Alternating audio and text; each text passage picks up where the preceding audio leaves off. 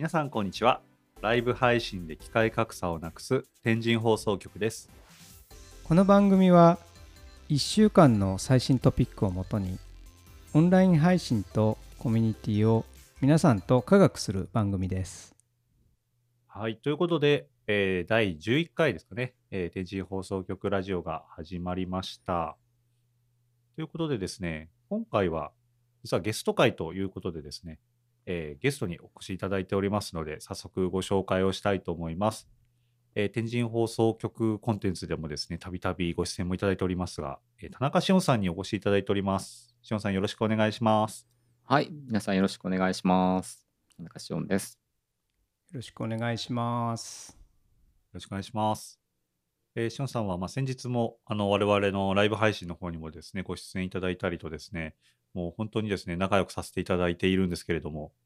えーちょっと初めて気になる方もいらっしゃるかもしれませんので、簡単に自己紹介をお願いしてもいいでしょうか。はい、わかりました。えー先ほども紹介しました、えー田中志音と申します。あの仕事は、まあ、IT 系の、えー外資系のベンダーで、えー仕事をしてるんですけれども、えーまあ、趣味でですね、あのライブ配信であるとか、あとは、えーと、もともと音楽をずっとやっておりましたので、えーまあ、音の研究とか、はいまあ、このあたりをライブ配信に絡めてですね、えーまあ、ノートの方で情報発信とかを、えーしております。まあ、そんな関係ですね、まあ、最近は、はい、天神放送局、えーまあ、今回はラジオですけれども、はい、何度か、えー出演させていただいております。ありがとうございます。もうですね、勝手にあの、準メンバーのような形でですね、頼りまくってるんですけど、もう、音がね、新藤さん、本当にもう、プロフェッショナルですからね。いやーそういう記念すべき回にねこの謎の反響音っていうのはちょっと申し訳ないですね。新藤さん、その反響音はどうしたんですか？いろいろ今日試したんですけど今日はちょっとクローゼットの中で収録してます。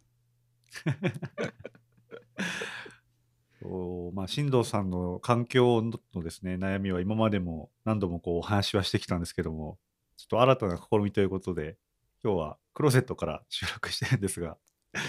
やっぱり志麻さん、ちょっとこれは反響音が入りやすい環境でもあるんですかね？そうですね、あの狭い環境なのであの、残響の時間は短いんですけど、あの変に低音が盛り上が盛り上がったりあのするので、まあ、通常の音とはやっぱ違うなという感じがありますね。あのやっぱり、あれですよね、あの外の車の音とか、そういうのの対策としては有効ですよね。でえっと、まあ、これはもしかしたら服とか入れるともうちょっと反響音は、あれですかね、防げたりもしますかね。そうですね。あのただ今度こもったような感じの音とかになってくるので、なるほど。あのやっぱり狭い感じはどうしても、うん、うん免れないですね。なるほどうんああ、音が出てくるんですね。なるほど。まあ、なんか、ポッドキャスターの方とか、結構こう、クローゼットで布団とかかぶりながらやってるみたいな、聞いたことありますけど、やっぱり音はですね、難しい世界だなっていうのが、これだけでも分かってます。ちなみに道路の音いかがですか？いや、もう今日全然聞こえないですよ。いろんな音が入りますよねどうしても生活音。うんうん。逆にうちが、今日は子供が元気かもしれないです。今日は道路音はないと思いますね。ということで、引き続きですね、えー新藤さんの、えー環境音対策は、えーこれからも続きますが、まあ、そういった音のですね、プロのしおんさんをゲストにですね、今日は、え1週間のですね、最新トピックをもとにお話をしていきたいと思いますので、よろしくお願いします。では、しおんさん、えっと、最初のこの1週間の気になったネタを教えていただいてもよろしいでしょうか？はい、わかりました。えー私のそうですね、気になったネタは、えー先日 Amazon インタラクティブビデオサービス、Amazon IVS ですね。はい。あの Amazon IVS 自体はもうすでに、えーサービスはローンチされてますけども、新たな機能として、えーコンテンツに制限をかける、えーまあ、再生許可をするみたいな機能が追加されたというネタがありましたので、こちらを話したいと思います。はい、ありがとうございます。これはコンテンツの制限っていうのはどどういった制限なんですか？そうですね。簡単に説明すると、もともと IVS で提供してた機能っていうのは、あのまあ、通常 YouTube ライブで配信するときと同じように、まあ、例えば OBS とか ATEM とかで R10P で、えー映像を送出しますと。で、IBS から、えーそれを、まあ、ユーザーが見れる形でさらに、えー配信するんですけど、えー以前まではその送出されるあ IBS から、えー見れる、えーコンテンツっていうのはあの、まあ、誰でも見れるような形だったんですね。その URL を知ると、うんはい、で、まあ、それを制限をかけることができる、えーまあ、一定の制限になるんですけど、まあ、そういった機能が追加されました。はい。と。まあ、以前あの、このラジオの方でも Amazon IVS の方ですね、紹介させていただいて、まあ、それこそ今、YouTube にみんな集中している状況ですけれども、いろんなサービス事業者が、まあ、独自のそういった配信ページというか、えーまあ、裏側では Amazon だけれども、こう YouTube のプラットフォームのようなんですね、ものをこう作れる可能性があるんじゃないかみたいなのを進藤さんとお話ししてましたけれども、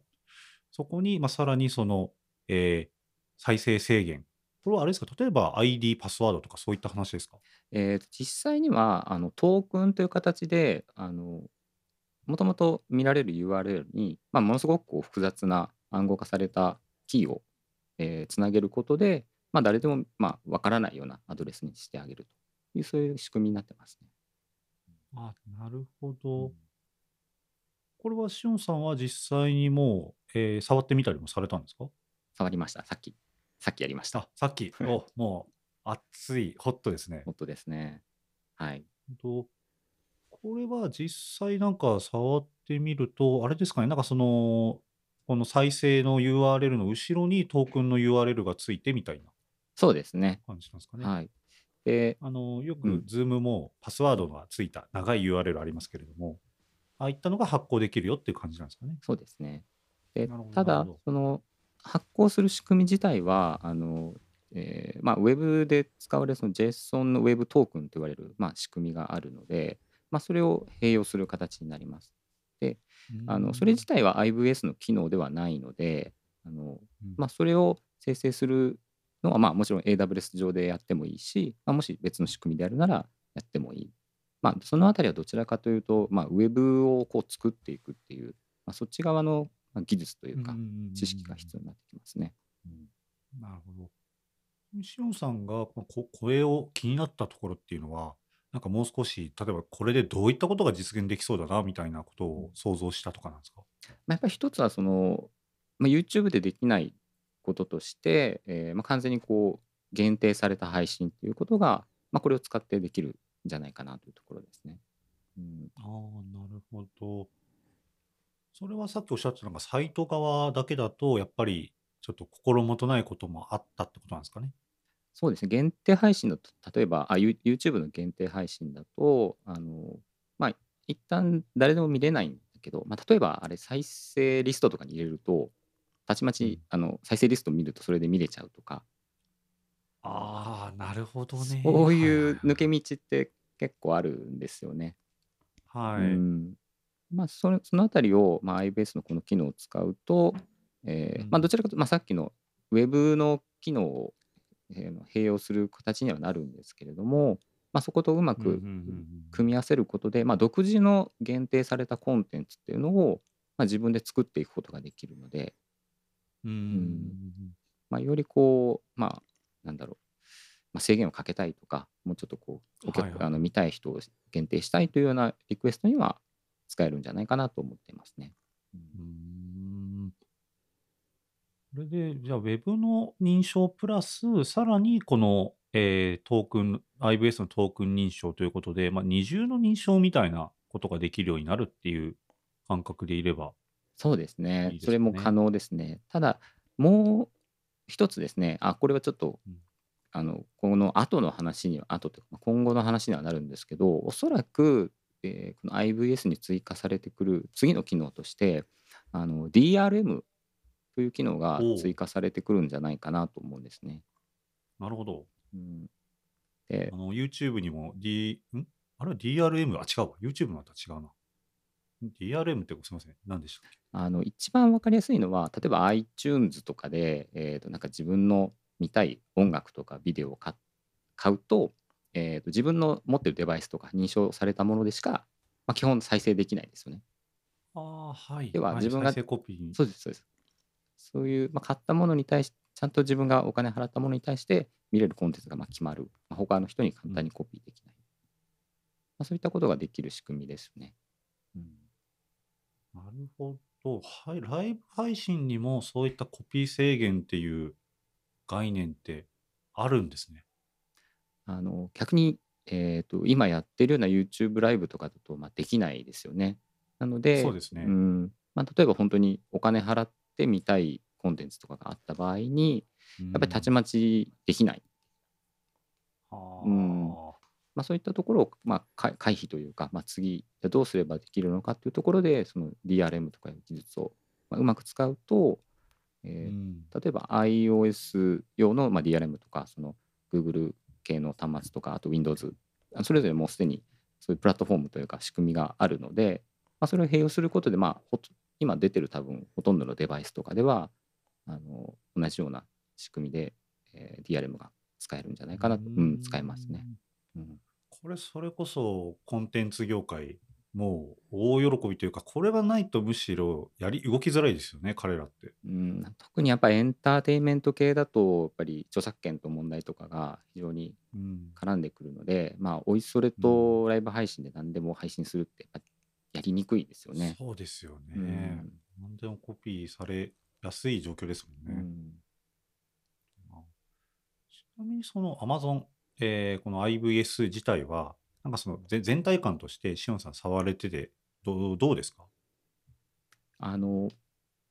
そうですね、さっきのその限定配信、えーまあ、さっき説明したものをしないのであれば、自分でチャンネルを作って、えーこうなんだろう、OBS とかで配信をする、そこまでは非常に簡単にできます。それほど AWS の知識とかをなくてもできます。ただその先ですね、さっき説明した限定配信、まあ、認証とかをかけようとすると、ちょっとプラスアルファの知識とかが必要になってくるので、うん。まあ、やってやれないことはないと思いますが、うん、という感触ですかね。うん、このトークン認証が出てきたことは、そのあたりのどうよは少しこう簡単にさせるようなものではあるんですかね。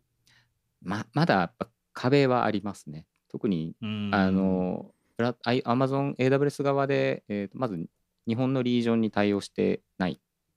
であるとか、あとそうでしたね。うん、あと、とまあドキュメントが日本語のものがまだないとか、ううんん、というところで我々日本人にとってはちょっとまだ踏み込みにくいところはありますが、まあ、それもうん。時間がある程度例えば解決するものかなとは思いますね。うん本当今後のところとしては目を離せないものではありますよね。そうですね。サービスとして、これをうんうんあのごめんなさい。サービスとして多分いろんな機能が今後も追加されてくることが予想されるので、うんうん。それこそ、その、例えばシオンさんだったりとか、そう直接触ることができるエンジニアな方たちは、まあ、直接触るでしょうし、えー僕自身はそういったエンジニアじゃないですけれども、その Amazon IBS の前に、それを使ったまた別の配信プラットフォームというか、そのインターフェースを作ってくれてるサービスがまた出てくると思うので、うんそれが出てくれば、まあ、僕らも、エンジニアじゃない僕らも恩恵をこう受けやすくなる時代は来るでしょうし、そうですね。そういったところに期待しますね。うんそうですね。その話でいくと、AWS もはいある意味、クラウドの仕組みなので、さそのさっき言ったそのフロントの仕組みを、で例えば自分のチャンネルが欲しいみたいなリクエストをすると、裏でそれと AWS が連携して、で IBS のチャンネルが自動的に立ち上がるみたい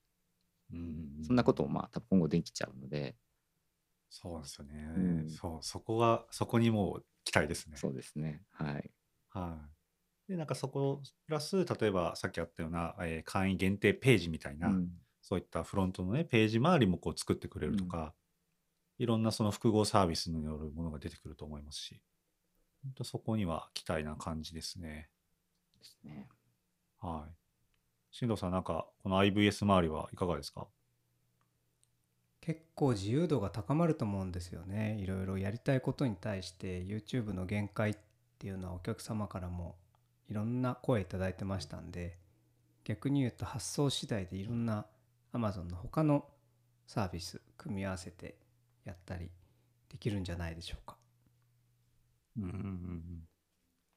うん。で、出て、まあ、どんどんね、このスピード感で機能がまた追加されてっていうところだと、本当に今後のどんどん機能拡充には期待できそうなので、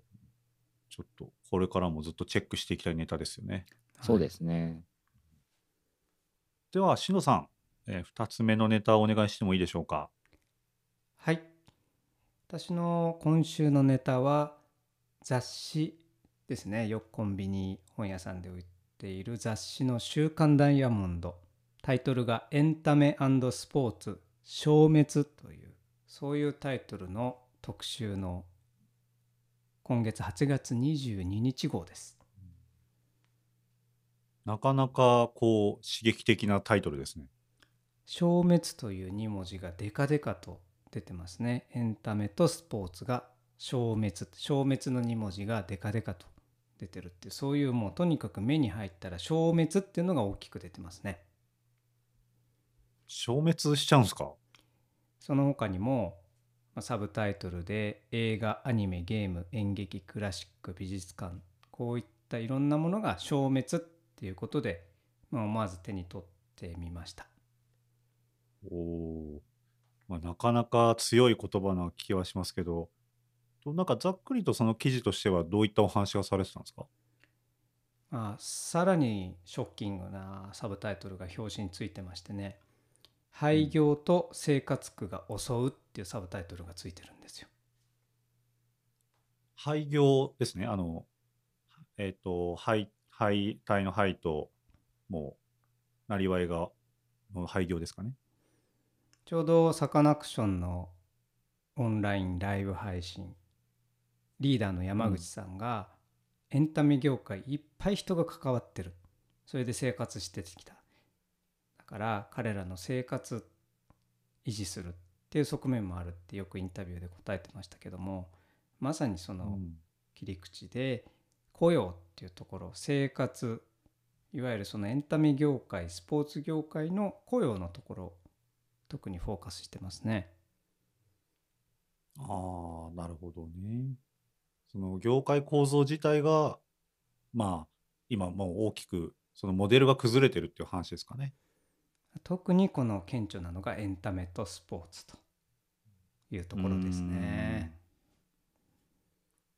まあ、なんかそれこそね、野球とかも再開してますけど、あの、カップルも2人で並んで座れないみたいですね。もう全てのあり方が消滅破壊されたって感じですよね。うん。そうね、野球であれば、まあ、そこに来る人たちをなりわいにしたあの、えーそこの売店とかね、いろいろな周辺のもあるでしょうし、その、えービールのね、サーバーを持ったその、えービールガールですか？ああいったところのなりわいもあるでしょうし、そういったのが一気にね、やっぱ減少してるみたいな話とか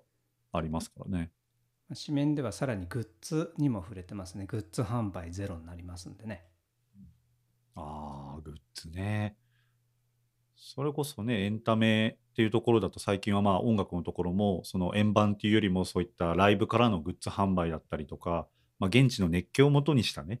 その売り上げの方に徐々にこう移行というか、そういったモデルにっていう話を聞いてたんで、そこを叩かれるのは辛いですよね。一方この我々ライブ配信やってる立場から言わせていただくとやはりこの消滅と書いてありますけども一方で消滅させないために動いてらっしゃるアーティストやスポーツ業界もあるわけでまさにこれはうん。変革というか適応というかそこに舵を切れるかどうかあるいは落ち着くまで待つのかそれともそうじゃないのかみたいなすごく行動変容を促されてるという感じがしますね。うーん。そうですよね。ライブ配信もね、その、たくさんカメラをこう用意して、がっつりまあやっていた従来から、まあ、ある意味この今僕らもズームで会話してますけども、これを単純に YouTube に OBS で流しちゃえば、配信自体はできるわけでと。しかも無料ですから全てが。そうですね。もし40分以内だったら Zoom も無料。YouTube ライブも今のところ無料。でもですね、この記事の中で YouTuber っていうページがあったんですよ。はいはいはい。ところがそこのタイトルは動画配信で稼ぐ極意とは？というだけで全ていわゆる YouTuber のネタつまりはじめ社長とかヒカキンさんとか YouTuber の記事だったんです見開き2つともうんうんうんうん。ここにですねライブ配信っていうワードが一切出てこないんですよああ、なるほどね。これがいわゆる「週刊ダイヤモンド」のオーディエンス層なのかそれとも一般社会なのか、まあ、あまり大きい主語では言えませんけどもいわゆる一般社会上の社会通念っていうところではライブ配信という YouTube のライブ配信特にこれはまだ認知が広がってないんじゃないでしょうか。うん。いや、本当にそうだと思うんですよ。っていうのも、最近ね、この天神放送局に来るご相談としても、なんか最近ようやくこうパイが広がった感があるんですね。ですね。その相談来る元が、なんかいわゆるこう IT 業界、そのライブ配信とかになんか慣れてそうな人たちから、だんだんこう、なんでしょう、NPO 的な方とか、えーなんと学校関係者とか、なんかそういうこう、えーリテラシーがより低い方たちからの、まあ、相談っていうのも増えてるので、どうですか、しおんさんとしてもそのライブ配信の普及っていう意味だと、まだまだこれから感はありますかね？うーん、そうですね。やっぱり本来であれば、あの、オフラインの環境での配信の可能性ってたくさんあると思うんですね。そういわゆる外配信とか、あの外でしか見れないものをやっぱりオンラインに流すっていうことが、まあ、これまではできたんだけど、まあ、そこが今できてないので、うーん、まあ、そこが、まあ、今後限定的に解除されていくのか、もっと時間はかかったとしても、やっ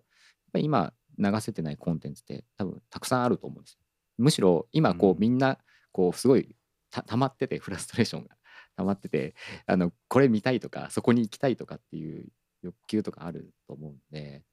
まあ、そういうのを、うん、流すコンテンツってのはまだまだ可能性があるのかなと思いますね。うんうんうんうんうんそうですね。こそね、まあ、この Zoom の配信でも簡単ではありますけども、ちょっとこう、なんだろう、見慣れた感というか、やっぱりコンテンツとしては、こう、奥行き感がないというか、ちょっとね、つまらないところもあると思うんですよ。だから、まあ、いろんな各社さんというか、その、現地に集まれる最小限の人たちが、ぱりそこでライブ配信とかしたら、可能性っていうのは全然あると思うんですよね。これ新藤さんとしてもそのあたりのあれですか？可能性を感じてるっていうところですかね。まあやはり全然お問い合わせの裾野が広がりましたからね。うんうんうんだいぶ年齢層とか業界。広がりましたよね。そうですね。相当広がったところはありますね。まあまだまだ Zoom が詳しくないという言い方でお問い合わせ増えてますけどもとはいえこのような年齢層とか業界の中で Zoom という言葉が出てきたっていう変化がありますよね。うんうんうんうん。ここは大きな変化ですよね。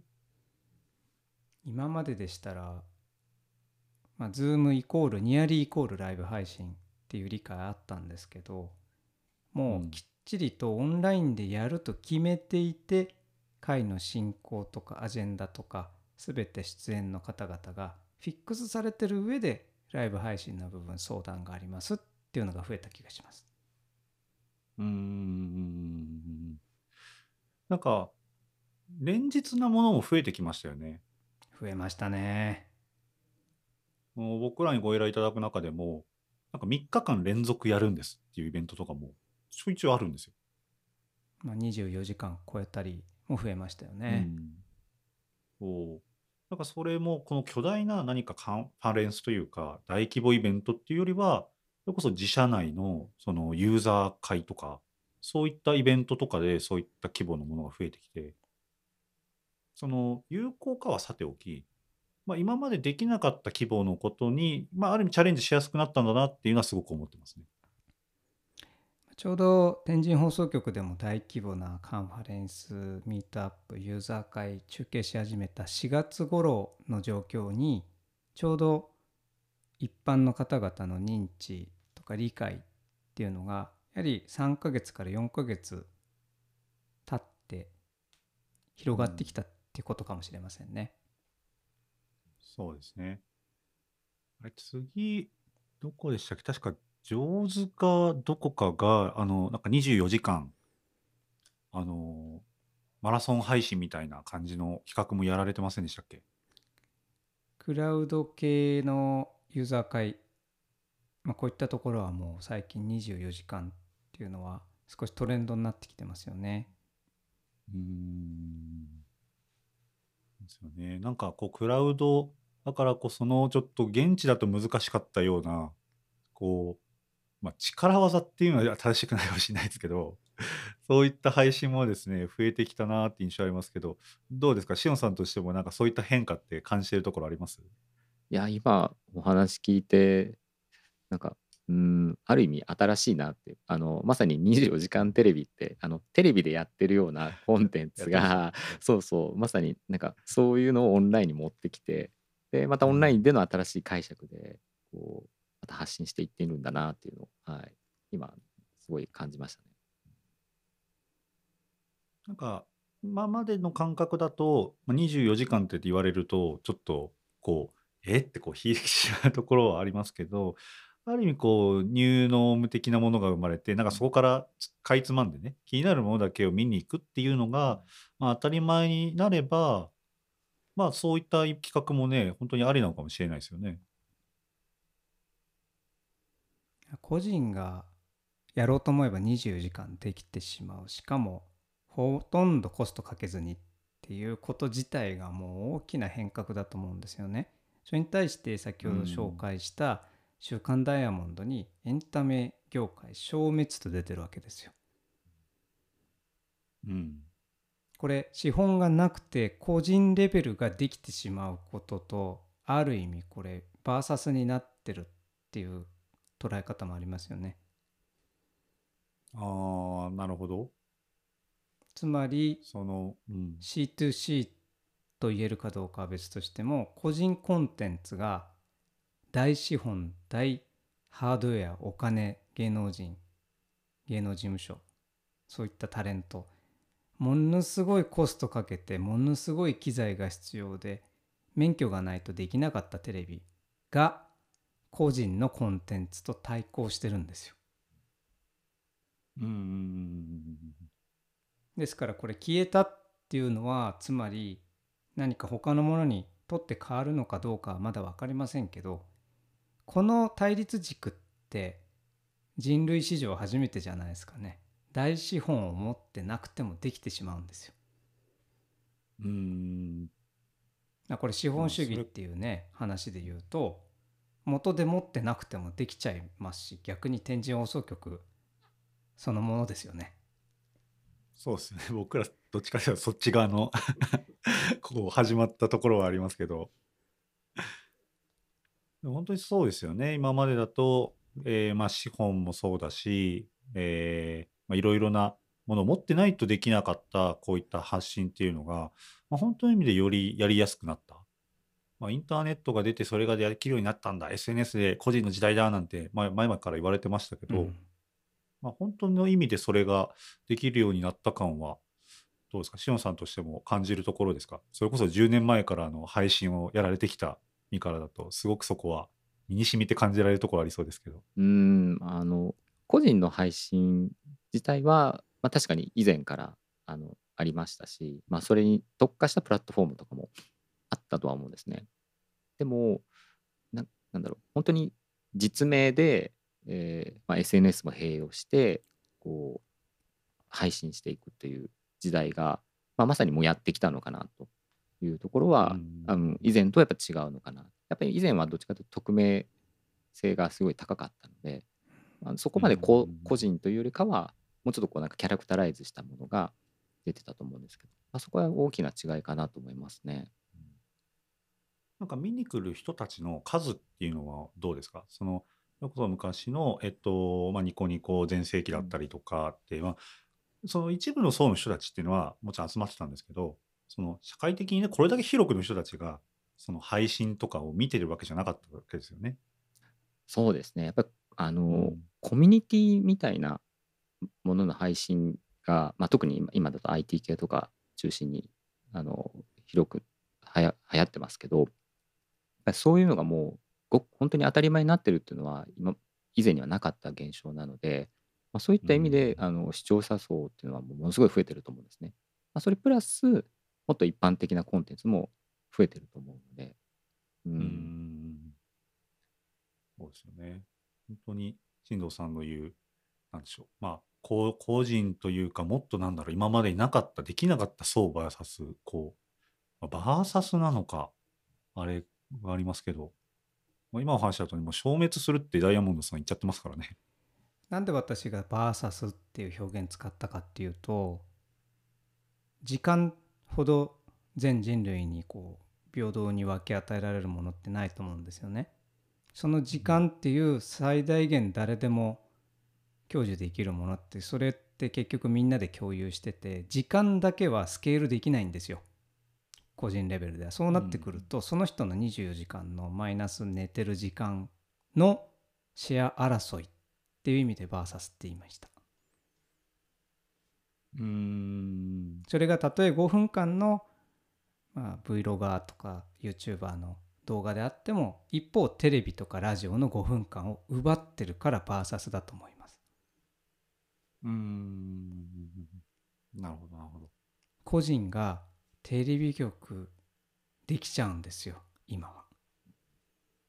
うーん。これ結構すごい構造の変化だなと思ってますだからやはり天神放送局やっててすごくこういろいろな気づきが多いわけですけどね。うん。なんなんでしょうね。その中で、なんだろう、もうじゃあ僕らが、その、新しく参入してきた僕ら側で見たら、どうしたら見てもらえるんでしょうね。っていうのは、いや、今の構造だと僕らの方になんかすごい可能性を感じそうな話はありますけど、実際やったらですよ、じゃあたくさんの人にね、見てもらえるのがサクッといくかっていうと、そんなことないじゃないですか。やっぱりね、配信をしてね、突然始めたものはやっぱり、もう数十名見てもらえばいいみたいなね、やっぱあるわけで、何がね、人を引きつけていくんでしょうね。まあおそらく分散してしまっているので今までのような国民的アイドルとかみんなが同じ文脈を共有する文化を共有するっていうのはなくなると思います。その代わり例えば世代によって全く違うアイドルがいて世代によって全く違う価値観があってっていうのがこう分散していくんじゃないでしょうかね。まさしくそのさっき出たクラウド分散と集中って IT の歴史みたいなもんで今はものすごく分散に行き着くでその先にまた中央集権的な集中っていうのがあるのかどうかは分かりませんけど今はものすごく分散して誰得情報ってこんなくだらない誰も価値認めないようなネタなのに何十万再生とかあるわけなんでそれは実はみんな面白いと思っていたけどテレビでは取り上げなかったネタだったりするわけですよね。だからもう本当に価値観が多様化してるっていうことじゃないでしょうか。それに配布コストディストリビューションコストが限りなく無料になったことでリーチできるっていう新時代が来たんじゃないでしょうかね。うんじゃあ、まあ、下手に数を狙わない方が今はいいかもしれないですかね。逆に数を追っちゃうと良さがなくなっちゃうんじゃないでしょうかね。うん。ちょっとね、辛い、辛いですよね。追う、追おうとすると。先ほどの記事ですと YouTuber っていうモデルだともうほんとトップにならないとそれで生活できませんからりそことちょっとやっぱりライブ配信っていうのは性質が違うんじゃないかなと思うんですよね。うん。再生数で稼ぐモデルではないと思います。うん。まあ、それこそね、YouTuber の方なんかも、やっぱりこのコロナでかなり広告の収益が下がったっていうのを軒並み報告されてたりもしますし、うんまあ、結果なからなのか、あの、大規模なあの、まあ、ウームのさんのね、えー所属をこう離れるみたいなのも連続したりとかうんありますけども、まあ、なんか、そこ本業だとちょっとね、辛そうですけど、こう、本業プラスアルファとしてのこう配信活動とかだとね、非常に個人的には可能性を感じているところはありますかね。まあ非常にそういう意味だと、そうですね、しおんさんは今、その配信のノウハウっていうのを、まあ、それこそ誰でも配信っていうのを一緒にですね、こうやりながら、ある意味その一つのこう配信のこうグループというか、その活動をやってますけど、なんかご自身としては、そういったところの、なんだろう、反響、えーなんか見ている人たちからのこう、なんだろう、反響みたいな、そう感じるところもあるんですか？そうですね。あの、7月の、そうですね、えー末ぐらいに、あの、イベントで、その誰でも配信、エンジニアならうん。誰でも配信をという、まあ、ちょっと講演をしたんですけど、まあ、その後、まあ、1ヶ月ぐらい経って、えーまあ、自分の観測できてる範囲だけでも、やっぱり、あの、興味を持って、あの、定期的にこう配信とか、あの、自分のコミュニティで、えー何か情報発信し続けるっていうのを、まあ増えてるなっていうのはあの観測はできてるので、ううーん。まあ、何らかのやっぱりそのライブ配信するイコール、えーまあ、情報発信をしていくっていうところにあの、まあ、気づきを与えたれたのかなという、はい、そういう感じは持ってますね。うんうん。ちなみにその、あのセッションの中では、なんでエンジニアなら誰でもが配信すべきだっていうようなことをおっしゃったんですか？あのまあうんまあ、イベント自体が エンジニア向けのイベントだったっていうのはもともとあるんですけど、あの一つエンジニアがこう長くその業界で生き続けるというかあのやためにはやっぱり常にこう学習し続けないといけないっていうのも一つあるんですね。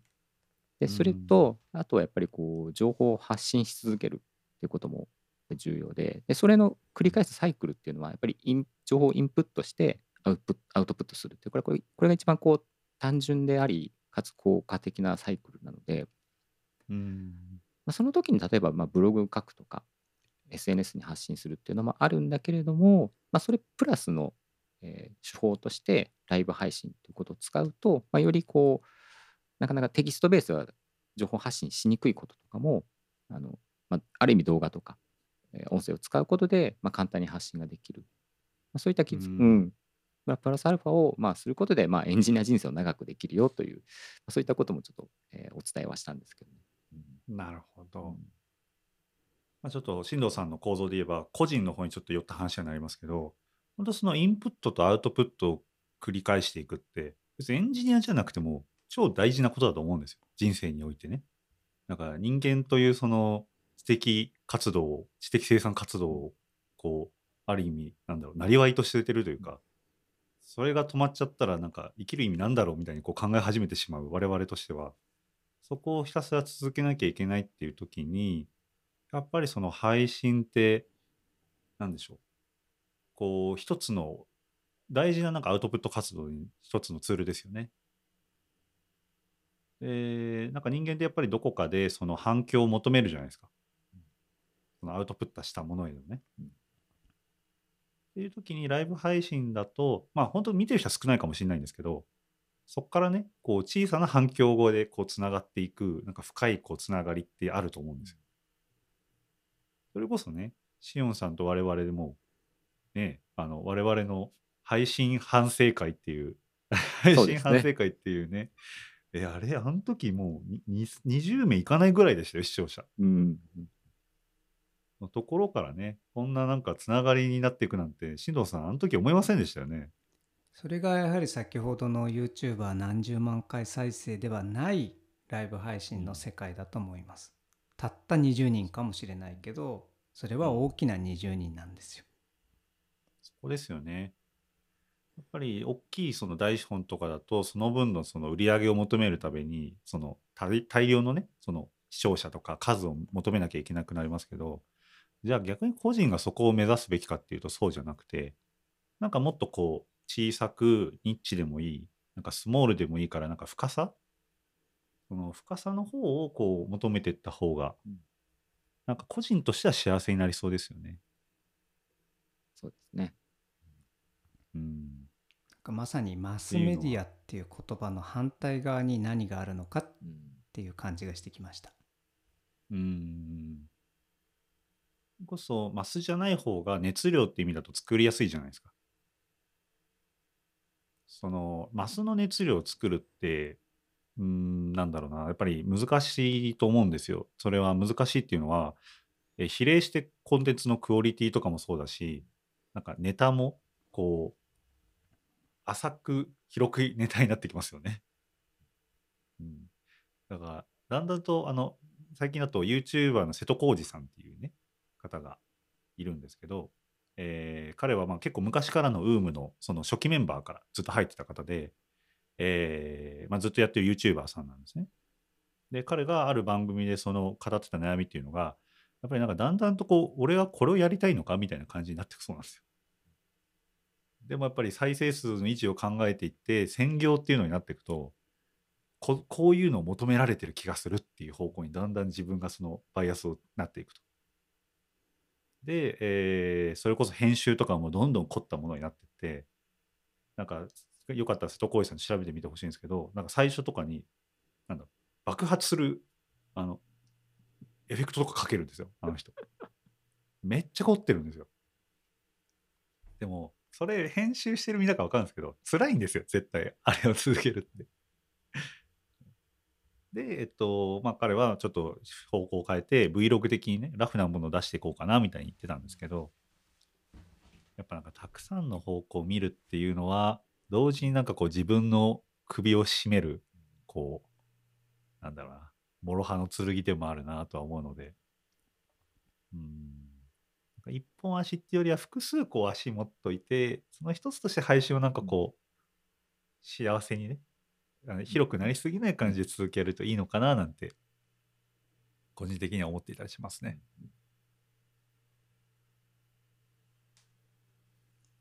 まさに普通の女の子になりたいってやつですね。ああ、そうかもしれないですね。なるほど、なるほど。一人歩きしちゃうわけですよね、マスを追うと。うんそのために動かざるを得ない。そういった意味では、マスメディアに対して今思いついたのが、オプトメディアなんじゃないでしょうかね。オプティマイズされている。うん最適化されているメディアなのかもしれませんね。この今日の場うもシオンさんに最適化されてたから今日があるわけですよね。うん。確かに。最適化メディアっていう感じがしました。どうですか？この一連の話は、しおんさん的にはしっくりくるところもありますか？そうですね。今のオプトメディアっていうのは非常にスッと落ちましたね。はい。おじゃあ、しおんさん印のついた言葉として、はい。オプトメディアを今後我々は掲げていきながら、決して数ではない。天神放送、うん、天神放送局はオプトメディアを目指していきますということで。それはひいてはやはりコミュニティとかコミュニティマーケティングっていう観点にもなると思うんですよね。その同じ文脈、興味層をオプティマイズしてダイレクトにさせるという意味では非常に規模ではないんだと。うん。またいい単語が出ましたね。そうですね。今後、オプトメディアというのを使っていきましょうか。はいで。すね。では、最後なんですけども、ですね、ATEM Mini Pro ISO というのがですね、またつい先日出ましたが、ちょっと早速それをですね、僕が、えっと、レンタルしてか借りて使ってみたんで、ちょっとそこのあたりのお話を報告させていただいてもいいでしょうか？はい。はい。で、えっと、まあ、ATEM mini シリーズですね。えーまあ、ここ、このコロナ禍によってですね、非常に名が広がったものじゃないかなと思うんですけど、えーつい先日ですね、その3代目が早くも出ましたと。えーもう ATEM mini が2019年11月頃に確か出た気がするので、1年も経たないうちにですね、3代目ということで ATEM mini Pro ISO が出まして。で、これ、えっと、何が違うかって言えば、えー一つもシンプルに言えば、その配信後に再編集ができるようになりましたよっていうのが、まあ、強みなんですね。えっと、ISO っていうのが確か、あアイソレーションでしたっけ？なんだかな、そういうなんかその、分断だったか、なんかそういった類の言葉だったと思うんですけれども、えっと、後からですね、その配信したクリップが、えーカメラごとの、入力した4チャンネルのカメラごとのファイルに分、ちゃんと分割された状態で、かつその途中切り替えた記録とかは残したものを、後でその調整できると。つまり今切り替えましたと。あ、でもこれタイミングもミスったなと。もうちょっと後で切り替えとかよかったみたいなのを、えー編集してアップできるみたいなことができるんですよね。いやー、これはね、すごいですね。これが10万円の機材できちゃうっていうのは、すごい。それこそ、しおんさんのあの言った10年前ぐらいの配信の時だと全く考えられない金額感ですよね。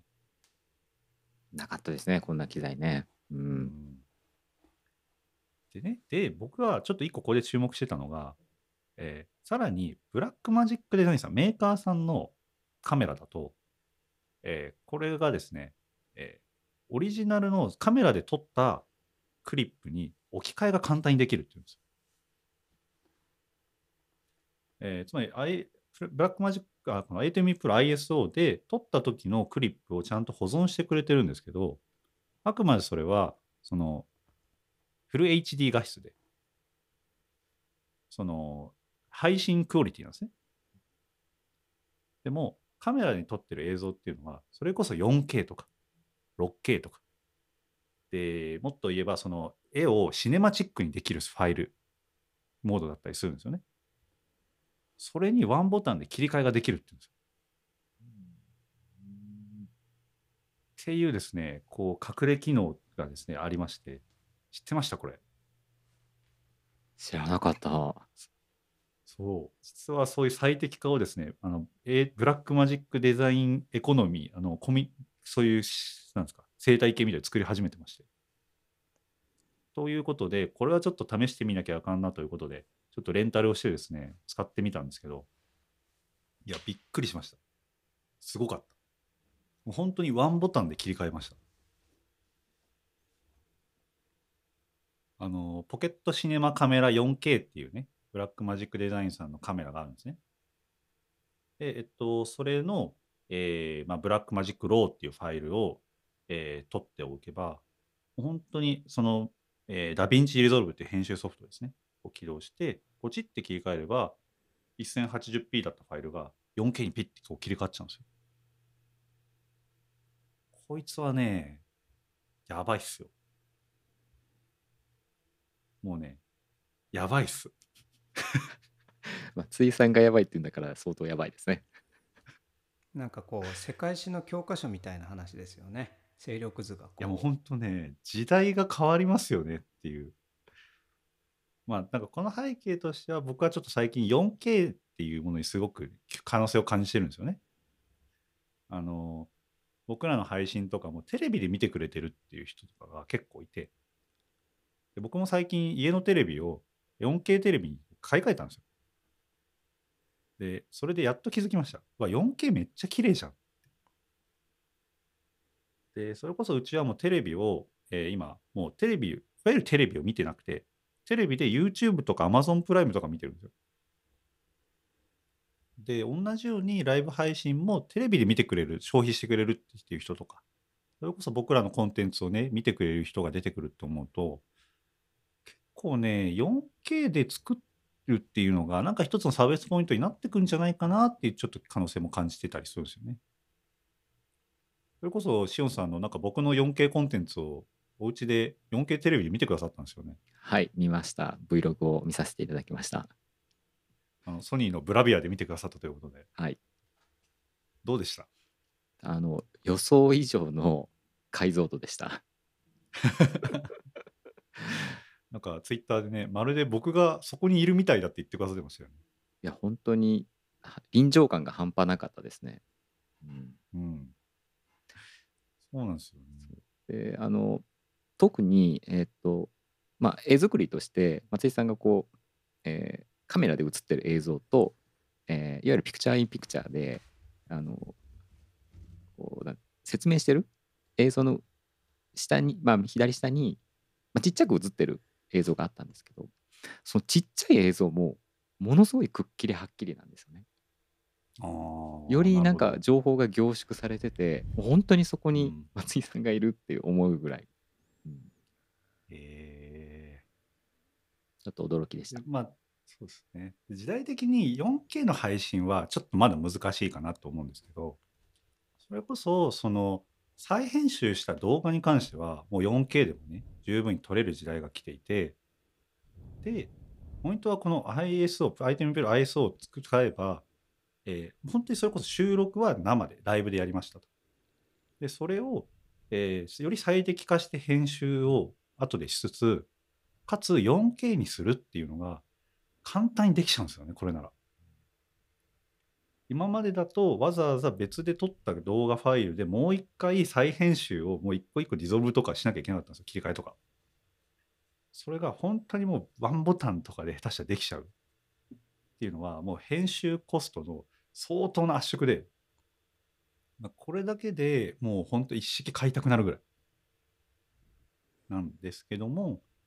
ただちょっと一個だけネックなのはそのブラックマジックポケットシネマカメラっていうのがえーまあお値段はさておき結構そのシネマカメラなのでなんかレンズとか色味とかが相当こうまたそれはね沼なんですよ。そのいわゆるこうカラーグレーディング的な沼が待ってまして。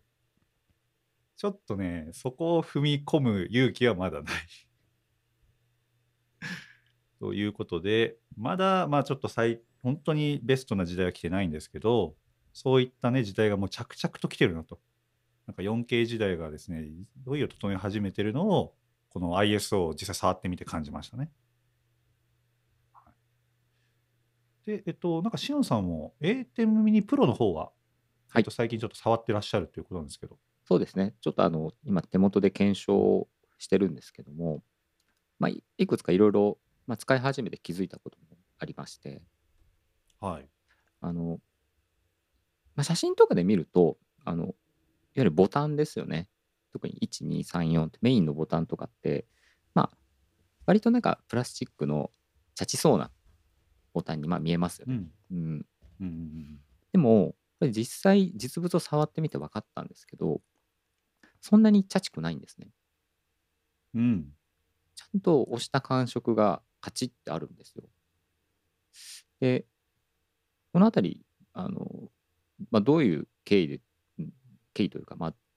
どういう考えで作ってるのかなっていうのを、ちょっとマニュアルとか見てみると、ちょっと一つお面白い記述があって、うんあの、マニュアルに、あの、ブラックマジックの CEO の言葉っていうのが最初にあるんですね。はいはいはい。まあ多分普通の人あんま読まないと思うんですけど、ちょっと読んでみたんですよ。で、そこにちょっと確かに読んでなかった。ですよね。で、そこにちょっと記述があって、あの、内蔵コントロールパネルに搭載された高品質のボタンで操作できますがっていう、そういう一節があるんですね。うん。まあ、つまりメーカーの CEO も、これにはやっぱこだわってるとは考えられるんですね。うん、なるほどう。ん、で、このボタン、まあ、押すと分かるんですけど、結構いい加減に押してもちゃんと反応するし、さっき言ったみたいに真ん中にちゃんと指を置いて、カチッっていうのを確かめて押すこともできるんです。まあ、要は、そういった、まあ、まあ、現場でのこうインタラクションに、ま、すごい複雑なインタラクションにも対応できる。ま、そんな設計がされてるんじゃないのかなというのをあの実際使ってみて感じました。なるほど。そうか。その視点、進藤さん、僕ら結構使ってますけど、ちょっとまた新しい視点でしたよね。あーそれはやはりですね今年でのポットでの我々とですね ユーストリーム時代からの先輩との違いじゃないでしょうかそうですよね。なんとなくそのリッチというか、あしっかりしたハードウェアだなと思ってましたけど、確かにね、ちょあの言われてみれば、すごく手に馴染む、あの、なんか操作感というか、ボタンの感覚とかありますよね。そうですね。あの、やっぱりハードウェアに必要な要素としてこう人間が触る部分ってものすごくこう人間にとってあのいい感じでデザインされてないとやっぱり道具として使いにくいんですよね。まあ、あのオーディオミキサーでいうとそのフェーダーとかつまみとかってあるんですけどこれなんかものすごい硬いとかなんか全然動かないとかもうその時点で使い勝手悪いですし確かに。で特に現場とかやっぱ暗かったりとかもう手手の感触で操作することが多いのでそのいわゆるフィット感みたいなところってものすごくあの製品としては重要だと思うんです。うんそこがあのある意味この A10 Pro でいくとあの多分このスイッチっていうのはものすごく重要なポイントを占める部分なので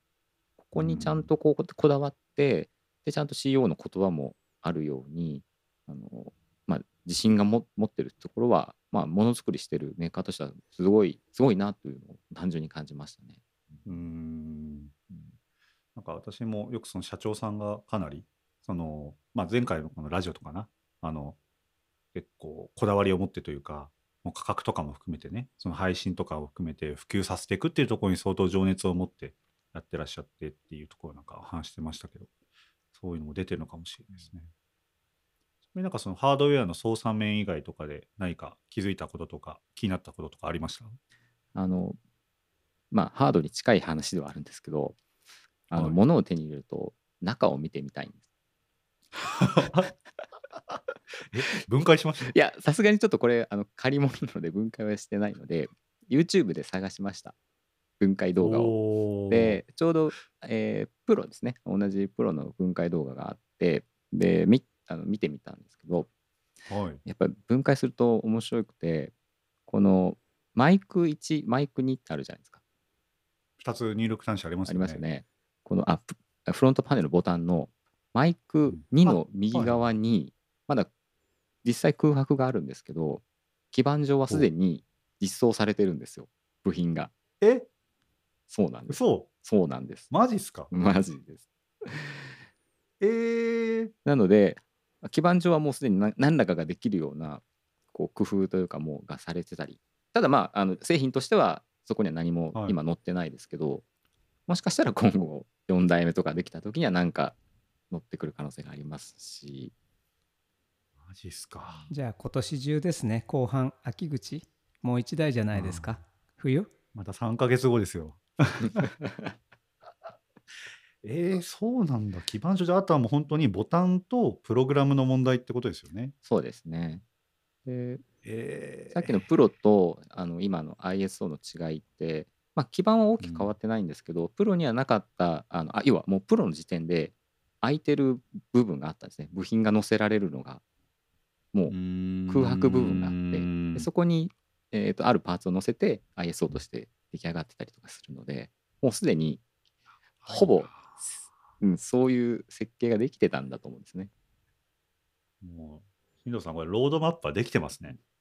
つまり全部のそのサイズの中でフルでそこから差し引いて順番をマーケティングを練ってこれぞというタイミングで出すっていうもう完璧な企業ですね。ああ、してやられてますね、我々は。ですでにその基 基盤の、えー設計年代が2019年であったと。あボタあンボタン部分は。ISO かプロか、えプロもープロプロが。がそうですねプロのボタン部分が2019年で、えーと基盤の方はなるほど2020年になってたんでもうす、はい。うん、ボタン部分はもうすでに2019年時代にはほぼ設計が出来上がってたと。はあ。ちょっと、また散財させる気ですか、ブラックマジックデザインさんは。ちょっとまた ISO も買おうか迷おうか迷ってたところだったんで、ちょっと悩みますけど。ああ、なるほどな。なんか他には気になったところもありました？そうですねああとはもう単純にあ気になったのは、えー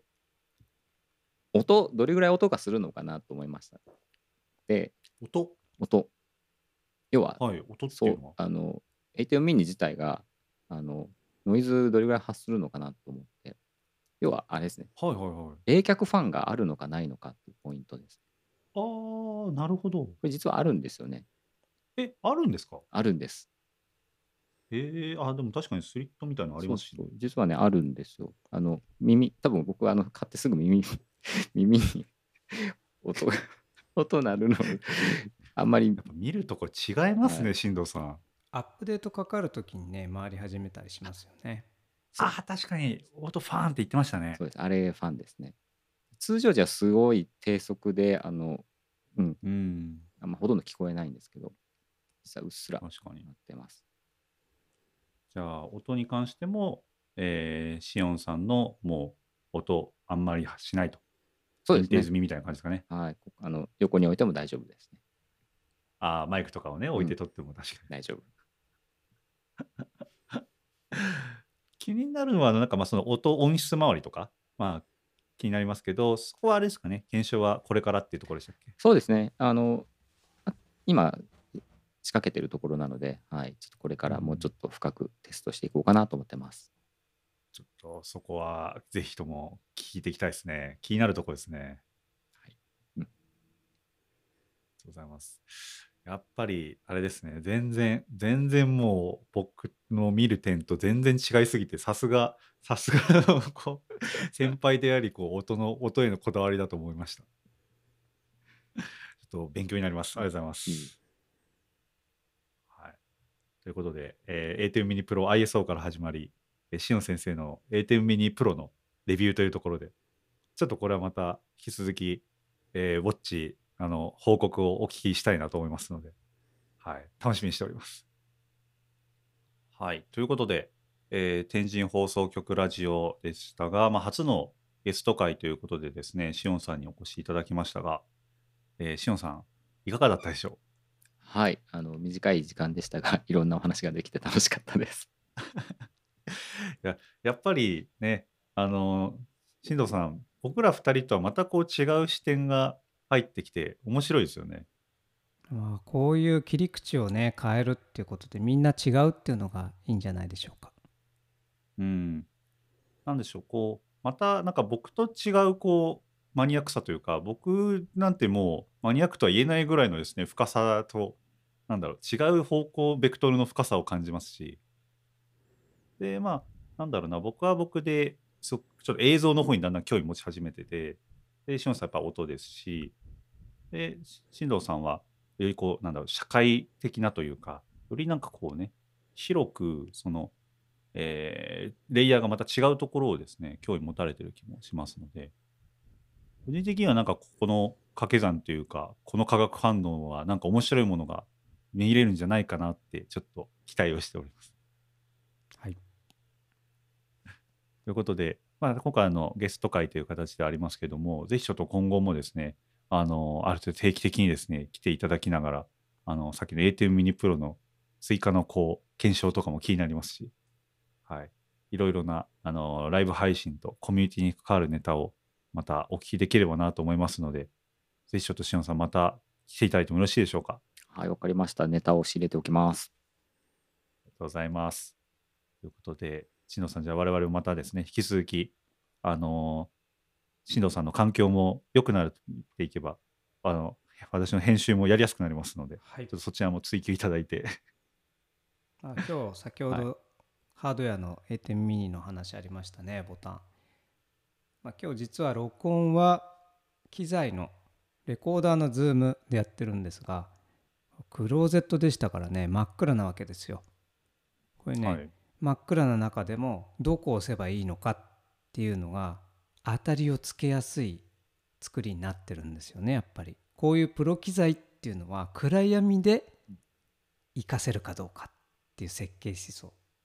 これ今度こういうテーマでも語ってっても面白いんじゃないでしょうか。それは確かにハードウェアの良さかもしれないですよね。うん、今日ね、あの、普段、まあ、進藤さんには MacBook Pro でお自身ので収録いただいてたんですけど、なんか謎のノイズ音が発生がどうしても避けられなくて、うんもう私がもう、もうこれ編集したくないってことでですね、ちょっと手持ちの、まあ、Zoom っていうね、収録機材のまたウェブ会議とは別の Zoom っていうメーカーさんがあるので、そこのレコーダーを進藤さんに送りつけて、これで撮ってくれと。今撮っていただいてましたけど、はい。まあ、また別のクローゼットという悩みもありますが、ちょっと引き続き改善をしていただければと思います。はいはい。ということで、えー今回はですね、えー、しおんさんにゲストにお越しいただいて楽しくお話できました。えー、しおんさん、ありがとうございました。ありがとうございました。ありがとうございました。ぜひお越しください。